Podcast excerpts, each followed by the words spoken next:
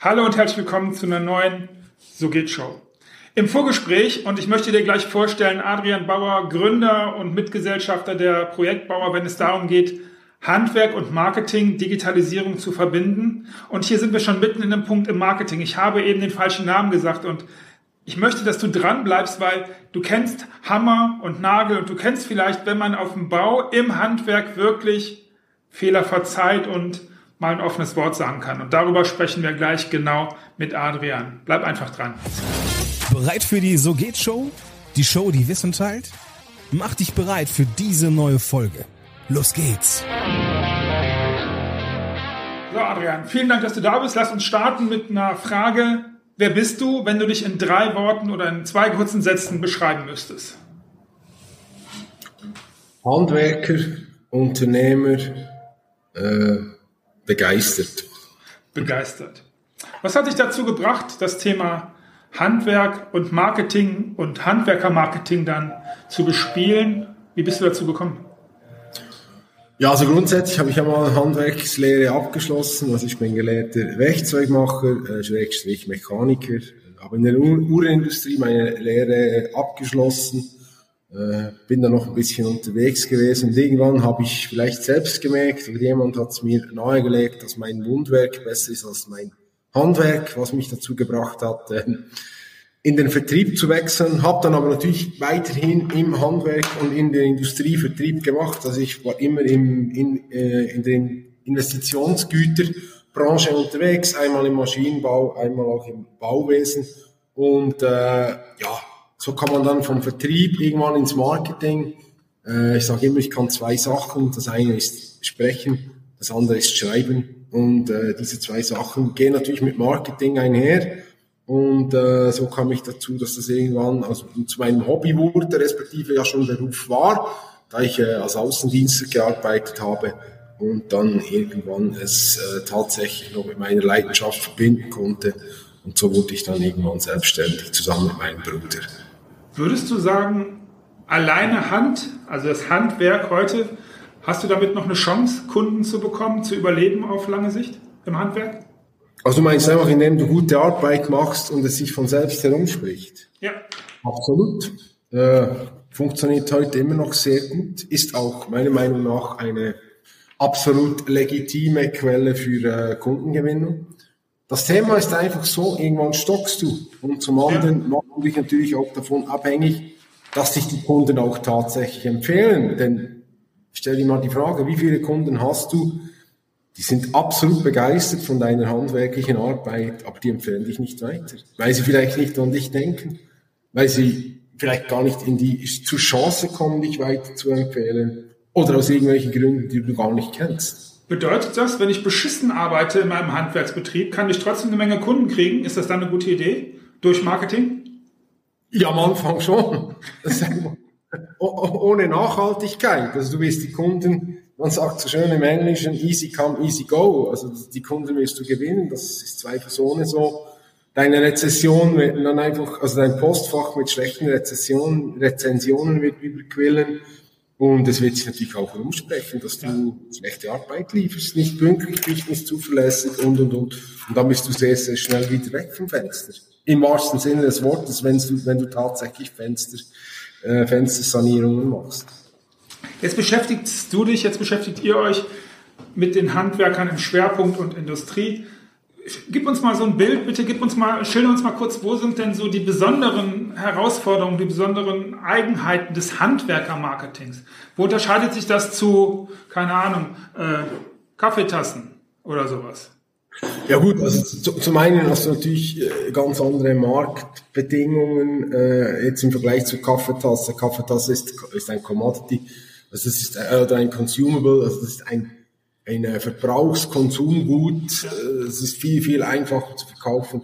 Im Handwerk bewegst du dich größtenteils äh, in, in der Reihe der Investitionsgüter oder, oder größere Dienstleistungen. Also das heißt, du hast entweder äh, immer, also du hast immer große Kunden, du hast immer meistens auch große äh, Summen, die investiert werden müssen. Das, deswegen musst du dich viel mehr Vertrauen aufbauen. Und wenn du dann im B2B bist, also im Business to Business, hast du oftmals dann auch jahrelange ähm, Jahre oder jahrzehntelange Geschäftsbeziehungen. Das bedeutet, dann kann ich schon mal vorgreifen in eure Zielgruppe. Ähm, ihr arbeitet primär mit, mit Handwerkern zusammen, die eine gewisse Größe haben und die auch jetzt, also jetzt nicht der Maler, der an, äh, keine Ahnung, einmal in der Woche irgendwo tapezieren geht und irgendwas anmalt. Wir sind schon in einem Umfeld, wo du sagst, okay, mehrere Mitarbeiter und auch tatsächlich die Projekte sind ein bisschen größer. Ja, grundsätzlich schon, wobei man sagen muss, ja, natürlich auch Kunden, die sind drei, vier Mann Betriebe, äh, haben aber natürlich das Bedürfnis, Gas zu geben, zu wachsen und äh, sich dementsprechend auch am Markt zu positionieren, dass sie eben äh, auf Wachstumskurs sind, gute Arbeit leisten und tatsächlich auch zulegen möchten. Lass mich äh, ein bisschen mh, hm, andersrum. Ich höre immer wieder mal im Marketing oder ich höre immer wieder mal speziell bei Handwerkern, ey, ich habe so viele Leute, ich weiß gar nicht wohin mit meinen Aufträgen, ich brauche den ganzen Marketing-Scheiß nicht, lass mich mit dem Mist in Ruhe. Genau, das ist der Klassiker. Also viele Handwerksbetriebe sind natürlich gut ausgelastet. In der Industrie sieht es momentan ein bisschen anders aus, wobei auch im Bauhandwerk man merkt, dass die Aufträge zurückgehen. Ähm, Nichtsdestotrotz, auch dort natürlich haben dann viele killen sich viele mit falscher Prioritätensetzung von selbst. Das heißt, man sortiert die Kunden nicht sauber aus, man macht keine Vorangebotsgespräche, man rechnet einfach trotzdem alle Angebote. Also du musst schon eine Vertriebsstrategie haben, selbst wenn du viel zu viele Anfragen hast und auch dort, äh, Marketing macht immer Sinn, selbst wenn du vor Aufträgen überquillst, weil dann hast du ja die Chance, Aufträge abzusagen, die eben nicht zu deiner Kernpositionierung, also nicht zu deinem, zu, zu dir passen, nicht zu deinem Unternehmen passen. Äh, kurzes Beispiel vielleicht dazu. Wenn du jetzt irgendwie Fensterbauer bist, wenn du, du bist wirklich Fensterbauer, du hast dich äh, auf Eigenheimbesitzer, Privatkundschaft, Sanierungen spezialisiert. Dort kannst du dich auch jetzt aussuchen, welche Sanierungen kommen mir entgegen, welche, mit welchen Privatkundschaften möchte ich arbeiten und dann musst du auch gar nicht mehr unter Umständen zum, für Architekten, für Generalunternehmen, Totalunternehmen und so, musst du dann gar nicht mehr rechnen, weil du kannst dir aktuell die Kunden aussuchen, suchst dir natürlich die lukrativsten Aufträge aus und den Rest musst du natürlich dementsprechend halt auch absagen. Oder du erhöhst die Preise. Dann, äh, Ui, geht, ja, sagen noch viele, das geht doch alles gar nicht. Ja, also wenn du viel zu viele Anfragen hast, bist du grundsätzlich auch zu günstig, so ehrlich muss man sein dann musst du die Preise erhöhen. Das heißt nicht 30 Prozent draufschlagen, aber im Rahmen äh, von, von einer gewissen Fairness musst du dann deine Preise auch anpassen. Okay, dann hast du eben was Spannendes gesagt, wo ich einhaken möchte. Und zwar sagtest du Angebotsvorauswahl, Angebote und all das überhaupt. Welche Rolle spielt Digitalisierung im Marketing? Und natürlich ist es mein Vorurteil, es könnte aber auch damit sein, dass es mit Erfahrung zu tun hat, dass vielleicht das ein oder andere, da kommt dann eine Rechnung, wenn sie kommt, irgendwie auf so einem Butterbrotpapier mit der Schreibmaschine geschrieben. Ja, ich übertreibe, aber gibt es das heute noch, dass man wirklich, dass, dass ihr in eurem Business auch noch merkt, nee, Digitalisierung ist nicht das, was ich brauche? Also die meisten haben es natürlich auf dem Schirm, das ist klar, äh, sind da bereits ein wenig affin dafür, insbesondere was Prozessoptimierung anbelangt, äh, intern also Digitalisierung ist schon ein Thema und äh, wird, kommt auch immer mehr auf den Tisch, weil es eben natürlich auch diesen Fachkräftemangel gibt auf der einen Seite. Und wenn du dich da nicht mit den neuesten digitalen Werkzeugen, der digitalen Infrastruktur und der auch dementsprechenden Software auseinandersetzt, dann äh, wirst du früher oder später so, so untergehen, weil auch die, die Leute kommen nicht mehr zu dir arbeiten. Es hat schon schon zu wenige Handwerker auf dem Markt. Und wenn du da noch schlecht aufgestellt bist, dann findest du auch keine mehr. Und diejenigen, die dann in Ruhestand gehen, das sind ja meist diejenigen, die noch bei dir arbeiten, wenn du nicht digitalisiert ja. bist. Ja, die kannst du nicht mehr ersetzen, dann bist du einfach verloren. Und wenn du keine Mitarbeiter hast, dann ja, kannst du den Betrieb irgendwann abschließen. Das ist wie wenn du keine Kunden hast. Er wird schnell dunkel. Was mich zu der Frage bringt, wenn du so eine Top 3 der wichtigsten Komponenten im Marketing für Handwerker aufstellen müsstest. Und ähm, wir lassen jetzt mal die Fachkräfte, die sicherlich einen ganz, ganz wichtigen Punkt in der, in der Gewinnung im Marketing auch spielen, wie du schon gesagt hast, und in Zukunft vermutlich noch wichtiger werden. Was sind so die Top 3 Und na klar ist das immer nach Kunde unterschiedlich und individuell, aber so global, was würdest du sagen, sind die Top drei Komponenten im Handwerkermarketing? Also, Top 1 respektive Nummer 1 am aller, allerwichtigsten, eine wirklich verkaufsoptimierte Webseite. Eine Top-Webseite ist absolut mit großem Abstand Nummer 1. Dann Nummer 2 ist äh, eine entsprechend auch top aufgestellte Social Media Profile, also dass man dich, wenn man dich digital googelt, dass man dich auch findet und dass, wenn du dann auf die Social Media Profile kommst, dass du dort auch ähm, dementsprechend professionell, so wie deine Webseite wahrgenommen wirst. Und dann Punkt drei ist regelmäßige Inhalte, also eine Sichtbarkeit, eine digitale Sichtbarkeit, ob du das mit bezahlten Werbeanzeigen machst oder ob du es mit organischem, das heißt selbst generiertem Inhalt machst, ist grundsätzlich irrelevant. Wichtig ist, dass du es machst und dass eben die drei, nochmals in der Reihe Folge, Nummer eins Webseite, Nummer zwei Social Media Profile und Nummer drei regelmäßige Inhalte. Wenn du das so abwickelst, dann bist du gut aufgestellt und dann brauchst du grundsätzlich nichts mehr. Okay. Es könnte jetzt sein, dass du, wo du das hier hörst oder siehst, sagst, ja, das ist doch alles vollkommener Schwachsinn. Da würde ich den Adrian gerne mal die Meinung zu sagen. Oder du sagst vielleicht, und das halte ich für sehr viel wahrscheinlicher, ja, das ergibt irgendwie Sinn, was er da erzählt. Ich würde gerne mit dem zusammenarbeiten. Du findest natürlich unter projektbauer.ch alle Informationen und wenn du das mit dem Social Media mal überprüfen möchtest, geh einfach mal auf LinkedIn, da wirst du nämlich sehen, dass insbesondere der Adrian, aber auch der Oliver, also beide Brüder, er hat ja eben von seinem Bruder gesprochen, darüber nicht nur quatschen, sondern da kannst du ihn noch mal kennenlernen mit ein paar Statements und Informationen. Das bringt mich zur nächsten Frage. Und übrigens, du findest natürlich alle Informationen wie immer in den Beschreibungstexten. Was motiviert dich an deinem Beruf? Warum stehst du morgens auf? Ja, weil ich was bewegen möchte.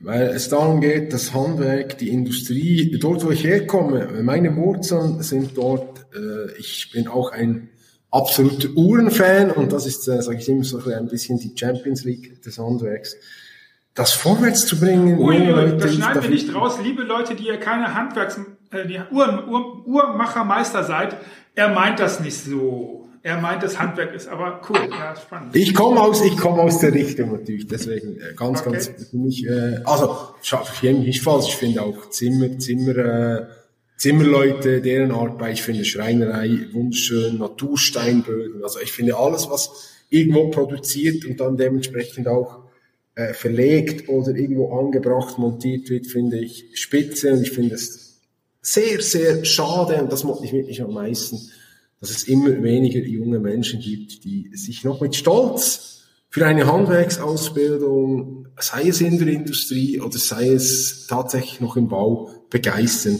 Ich finde, das ist sehr schade. Ich finde das eine bedenkliche Entwicklung. Diese Verakademisierung macht mir sehr, sehr große Sorgen.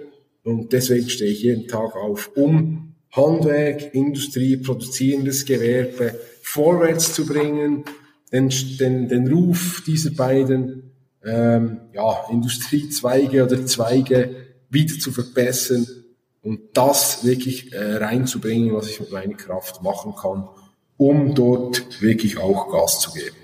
Jetzt hast du dein Warum gesagt wenn, wenn, wenn, wenn ich jetzt zu dir komme, also ich habe zwei linke Hände, also ich breche mir beim Nagelaufhängen beide Handgelenke. Also nicht ich, sondern wenn du jetzt, wenn jetzt ein Kunde zu dir kommt, der Handwerker ist, wie, wie, wie arbeitet ihr dann zusammen? Und was, was ist der erste Schritt, was ihr da macht? Ähm, wo, guckt, wo guckt ihr als allererstes hin? Und äh, das für alle, die jetzt nicht zum äh, Adrian gehen direkt, sondern die sich fragen, okay, was könnte ich denn als erstes machen? Das ist der Transfer. Wo guckst du zuerst hin? Was sind die ersten Punkte, über die man sich mal Gedanken machen könnte? Wo sollte man als allererstes beim eigenen Handwerksbetrieb mal hingucken, wenn es um Marketing geht? Also vielleicht mal Nummer eins, wenn du zwei linke Hände hast und keine Ahnung von Handwerk, dann solltest du das erste Mal nicht zu mir kommen. da kann ich dir nicht helfen. Weil das ist etwas, was wir ganz klar betreiben. Wir machen eine Qualitätskontrolle unserer Kunden.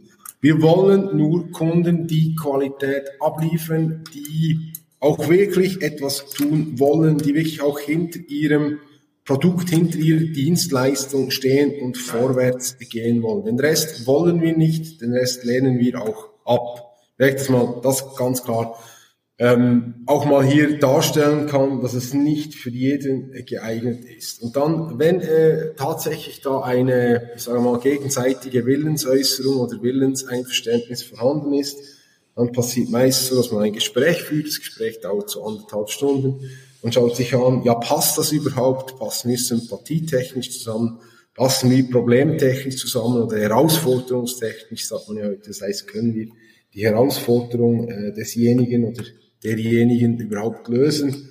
Und dann trifft man eine Entscheidung, macht eine Zusammenarbeit Sinn oder nicht. Wenn die Zusammenarbeit dann Sinn macht von unserer Seite und natürlich auch von Seite des Kunden, dann macht man eine Standortbestimmung. Als erstes, wo steht der Kunde, wo möchte er hin, was sind seine Ziele und wie kommen wir zu diesen Zielen. Und es ist ganz wichtig zu sagen, bei uns sind es alles individuelle Zusammenarbeiten. Bei uns gibt es kein Fließband oder irgendein Standardprogramm, das einfach durchgedrückt wird. Absolut gibt es einen roten Faden. Natürlich, man muss sich auch irgendwo an, äh, ausrichten können, damit man äh, sich nicht komplett verzettelt. Aber im Rahmen dessen ist alles tatsächlich individuell und oft auch eine eins zu eins ähm, Zusammenarbeit. Das heißt, man trifft sich dann auch live man trifft sich vor Ort, um die Workshops, um die äh, Sessions, also die Sitzungen, die Meetings tatsächlich auch durchzuführen. Sehr, sehr gut. Adrian, ich lasse dich trotzdem an einer Stelle nicht von der Angel, weil mich das wirklich sehr, sehr interessiert. Ähm, okay, ich bin mit meinen link beiden linken Händen raus. Ähm, und da jetzt ja keiner konkret angesprochen wird, außer ich, kann jetzt ja jeder mal einfach zuhören. Was sind denn dennoch, wenn du dann in die Bestandsanalyse gehst, in den Status, was sind denn so die Dinge, die man am allerliebsten versteckt, wo man aber mal unbedingt hingucken sollte im Marketing und in der Strategie? Wo guckst du da rein? Auf die Umsatzzahlen, auf die, auf die Angebotszahlen, neue Leads oder, oder wo guckt man als allererstes hin? Oder wo guckst du oder wo guckt ihr gerne mal ganz, ganz früh hin?